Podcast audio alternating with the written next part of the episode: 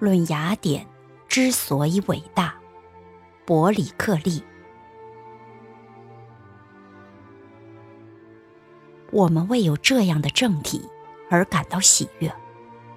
我们不羡慕邻国的法律，因为我们的政体是其他国家的楷模，而且是雅典的独创。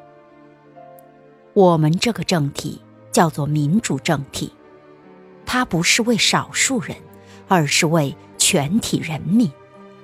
无论能力大小，人人都享有法律所保障的普遍平等。并在成绩卓著时得享功名。担任公职的权利不属于哪个家族，而是贤者方可为之。家境贫寒不成其为障碍，无论何人，只要为祖国效力，都可以不受阻碍的从默默无闻到步步荣升。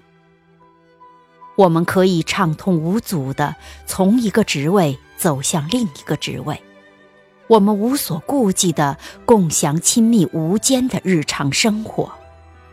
我们既不会为邻人的我行我素而烦恼，也不会面露不悦之色，这有伤和气，却无补于事。这样，我们一方面自由而善意地与人交往。另一方面，又不敢以任何理由触犯公义，因为我们遵从法庭和法律，特别是那些保护受害者的法律，以及那些虽未成文但违反了极为耻辱的法律。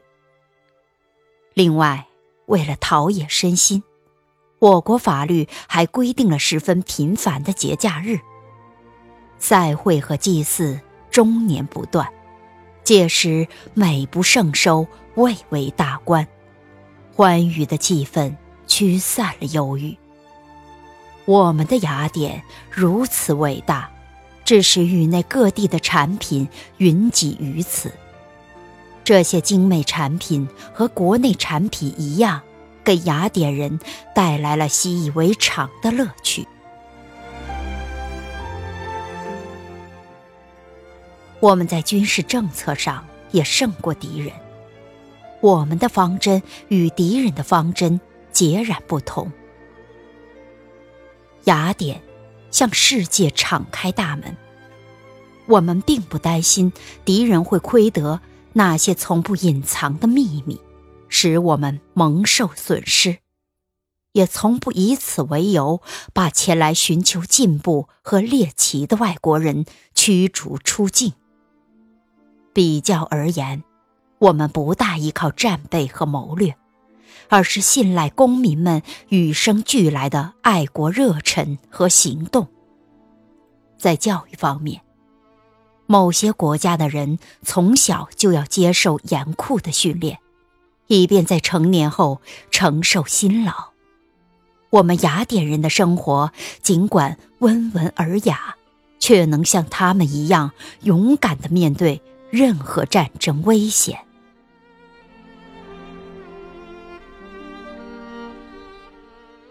在生活方式上，我们既文雅又简朴，既培育着哲理，又不至于削弱思考。我们以乐善好施而非自我吹嘘来显示自己的富有。承认贫困并不可怕。无力摆脱贫困，才确实可耻。我们既关心个人事务，又关心国家大事，即便那些为生活而奔忙的人，也不乏足够的参政能力。因为，唯独雅典人才认为，不参与国事乃平庸之辈，而不只是懒汉。我们能做出最准确的判断。并善于捕捉事情的隐患。我们不认为言论会妨碍行动，而认为在未经辩论并充分做好准备之前，不应贸然行动。这是雅典人与众不同的优点。行动时，我们勇气百倍，行动前却要就各项措施的利弊展开辩论。有些人的勇气来自无知，深思熟虑后却成了懦夫。毫无疑问，那些深知战争的灾患与和平的甜美，因而能临危不惧的人，才称得上具有最伟大的灵魂。我们在行善方面也与众多的民族不同。我们不是靠接受承诺，而是靠承担义务来维护友谊。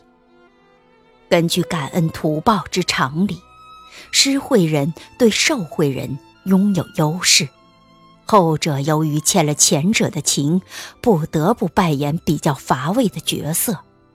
他觉得报答之举不过是一种偿还，而不是一项义务。只有雅典人才极度乐善好施，但不是出于私利，而是纯属慷慨。综述未尽之言，我只想加上一句：我们雅典总的来说是希腊的学校。我们之中的每一个人都具备了完美的素质，都有资格走向沸腾的生活的各个方面，都有最优雅的言行举止和最迅速的办事作风。至于你们这些幸存者，你们可以为改善命运而祈祷，但也应把保持这种英勇抗敌的精神和激情。视为己任，不要仅凭高谈阔论来判定这样做的利弊，因为每一个夸夸其谈的人都能把众所周知的道理和奋勇抗战的益处诉说一遍。你们要把祖国日益壮大的景象记在心上，并为之着迷。等你们真正领悟到了雅典的伟大。你们再扪心自问：雅典之伟大，乃是由那些刚毅不拔、深知己任，在战斗中时刻有着荣誉感的将士们缔造的。一旦他们的努力不能成功，需要他们以大无畏气概来报效祖国。他们不认为这是耻辱，因而做出了最崇高的奉献。他们就这样为国捐躯了。他们中的每个人都将千古流芳，他们的陵墓将永放光华，因为这不仅是安葬英灵的墓穴，而且是铭刻英名的丰碑。无论何时，只要谈到荣誉或实践荣誉。人们就会提到他们，他们永垂不朽。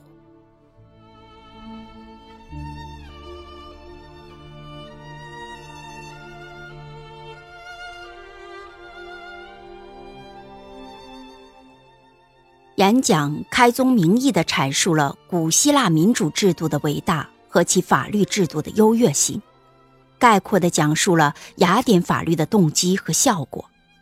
军事上的优越现状，以及涉及到的教育、生活、伦理道德等方面的雅典人的生存状况，并自信地宣称，我们所遗留下来的帝国的标志和纪念物是巨大的，不但现代，而且后世也会对我们表示赞叹。这一部分内容既具有政治宣传的动机，也为下文做出铺垫。这些大篇幅的交代。正是那些为之而英勇牺牲的将士做出奉献的价值和意义所在。接着，他指出，雅典的伟大正是那些有着荣誉感的将士实践的结果，以至于谈到荣誉或实践荣誉，人们就会提到他们。这篇演说的逻辑性正体现在这里。古希腊民主制度对人类政治文明的影响是显而易见的。伯里克利的演讲语言平实朴素，但是非常讲究修辞，充满了逻辑力量和使人信服的态度，洋溢着一种民主政治氛围下庄严而自豪的感情。